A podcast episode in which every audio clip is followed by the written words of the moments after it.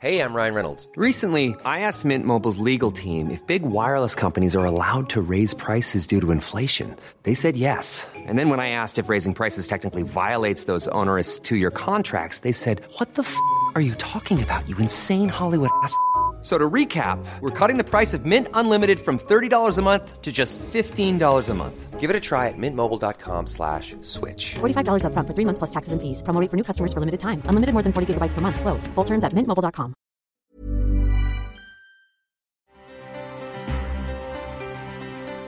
Gracias por continuar con nosotros. Y mire usted, diciembre sin duda es casi sinónimo, pues, de festejos, regalos, comida y de un enorme gasto que llevamos a cabo en esta, pues, en esta temporada. Pero para hablar ahora de lo que sigue, la llamada y conocida cuesta de enero. Agradecemos a David Lozano, que es economista del Centro de Análisis Multidisciplinario de la Facultad de Economía de la UNAM, que esté con nosotros. Muchas gracias. Buenos días.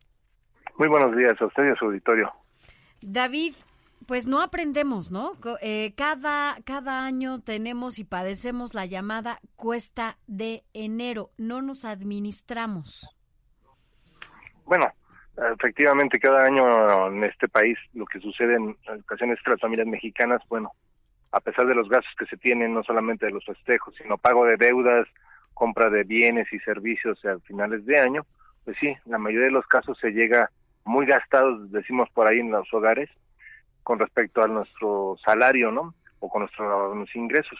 Y pues la cuesta de enero pues es la más difícil de todas, porque no es solamente es nuevamente adquirir los bienes y servicios que consumimos todos los días, sino también empezar a hacer frente a los gastos que son los más comunes a inicio de un año, pago de predial, el pago de los servicios, por ejemplo, en el caso de lo que son los automóviles, etcétera, ¿no?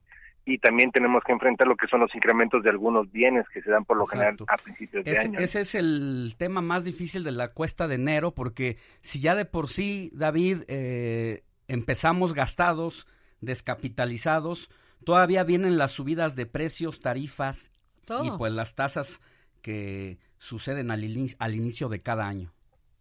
Así es. Y bueno, en este caso nosotros lo que hemos registrado en el centro de investigación es que, por ejemplo, en algunos bienes sí se ha mm, registrado en esta primera semana de enero un incremento en algunos precios de los productos, y sobre todo en el caso de productos como la leche, el atún, que son básicos, también en el caso de algunos productos como el aceite, pero también en el caso de, de algunos servicios, como son no solamente los que conocemos comúnmente como el predial, sino también ya hay un incremento en la luz, también hay un incremento en el gas doméstico y no digamos los incrementos que ahora se van a tener en el caso de principios de año, como el caso de la renta. Eh, quiero mencionarle una cosa, este año en particular, eh, 2020, el incremento que se espera a la renta de vivienda es entre el 12 y el 20%. Y en algunos casos las familias pues no solamente tienen que pagar la renta o hacer frente a la renta. En, de en este tenor es, eh, bueno, incrementaron las rentas, sí, sí, sí se ha detectado este, este incremento, pero han disminuido las ventas de bienes. Exactamente, como el caso, como el caso de los bienes inmuebles han disminuido, ha aumentado la renta de algunos y también como el caso lo que se ha reportado en el caso de la renta del caso de los automóviles, pero bueno, eso ya es otro tipo de consumo de bienes que son más suntuarios en diferencia de los que son de tipo básico, ¿no?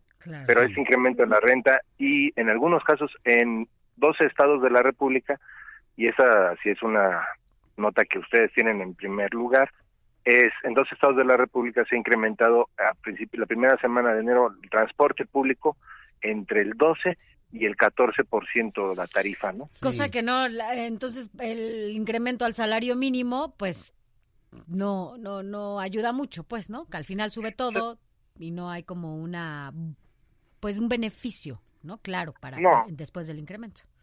Sí, hay un problema en la cuestión metodológica de los incrementos a los salarios mínimos, porque en muchas ocasiones el incremento uno pensaría que es para lo que resta del año o, posterior al darse el incremento. No, por lo general es para intentar recuperar lo que ya se perdió, pero en muchas ocasiones es menor a los incrementos que se tiene a los precios de los bienes y servicios. Y en este caso, pues ya con los primeros incrementos de la primera semana, sí incrementa el salario mínimo, como bien lo dice usted, y no es necesario ser economista, eh, ya ha quedado pulverizado ese incremento que en algunos casos es del 20% de los salarios mínimos. ¿no? ¿Cómo podemos enfrentar esta situación? Hay gente que derivado de esto, eh, pues recurre a, a los préstamos o a los empeños.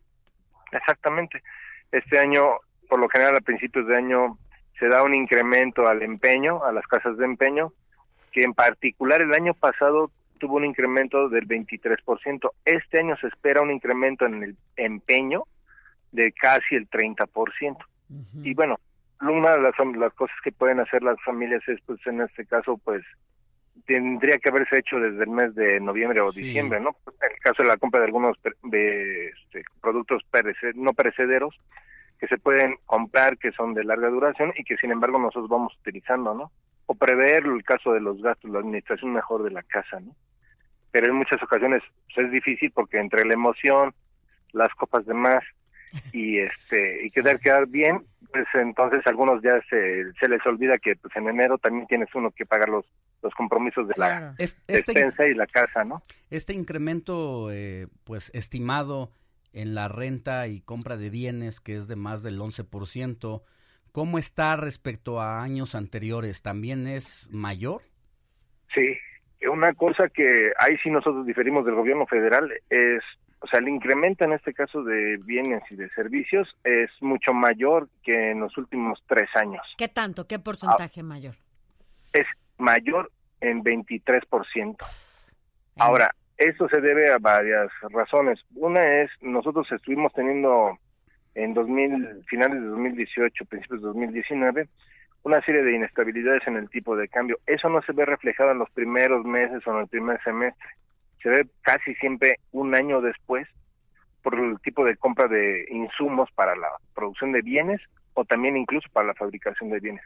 Los incrementos que se dieron en el acero por la, esta situación de inestabilidad por los aranceles que se le querían cobrar al acero en el caso de México y aluminio, por Estados Unidos, pues ahora lo estamos viendo, por ejemplo, en la producción de varios productos y de, también de algunos bienes que se tienen de primera necesidad o bien para la fabricación, en el caso de la industria de la construcción es uno de los problemas que tienen.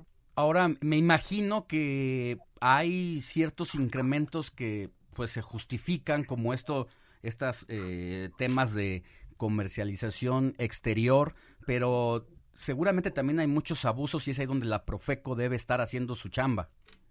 Exactamente, entonces casi siempre en la primera semana, primera segunda semana la Profeco históricamente lo que ha registrado y nosotros tenemos un seguimiento es un incremento, por ejemplo, en el abuso en la reetiquetación de algunos bienes y productos, también en la disminución o la mala cantidad que se da a los de productos o en el servicio de productos de algunos de algunas compras que hacen los sobre todo en los mercados públicos y tianguis no y esto lo tenemos registrado y esto lo pues, afecta a los consumidores no a todos nosotros nos afecta.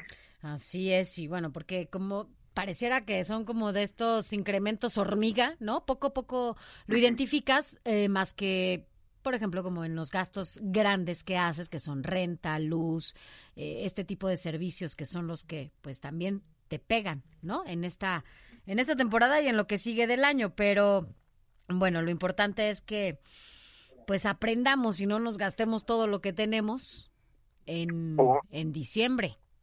Exactamente, ahora los que reciben en esta primera quincena de enero una segunda parte de su aguinaldo, pues ahí te, la recomendación es no terminar de gastárselo, ¿no?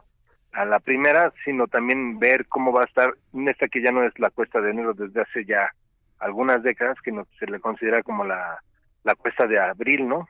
Porque es en los primeros tres, cuatro meses cuando más difícilmente se le pone a las familias mexicanas. Claro. Y nosotros recomendamos que no solamente sean la, dedicar un poco más de tiempo a las compras y administrar mejor ese tipo de compras que se hace de bienes y servicios, ¿no? Sobre todo los productos básicos y perecederos que pueden ser ahorita, por ejemplo, que se encuentran bajos precios y que podrían ayudar después a mejorar la, el ingreso de las familias. Así es.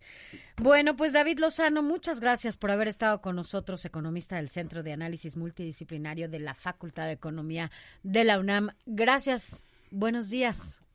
Muy buenos días a ustedes y a su Pues, auditorio. pues, Y que no, gracias. que no les cueste la Pues, cuesta. pues ahí, ahí está, ahí ¿No? está el Porque sí tema, está- ¿no? Una, una correcta administración del dinero, no solamente iniciando el año, sino Somos desde el ter- último trimestre del año tenemos que Así comenzar. Planning for your next trip? Elevate your travel style with Quince. Quince has all the jet setting essentials you'll want for your next getaway, like European linen, premium luggage options, buttery soft Italian leather bags, and so much more. And is all priced at 50 to 80% less than similar brands. Plus, Quince only works with factories that use safe and ethical manufacturing practices. Pack your bags with high-quality essentials you'll be wearing for vacations to come with Quince. Go to quince.com slash pack for free shipping and 365-day returns.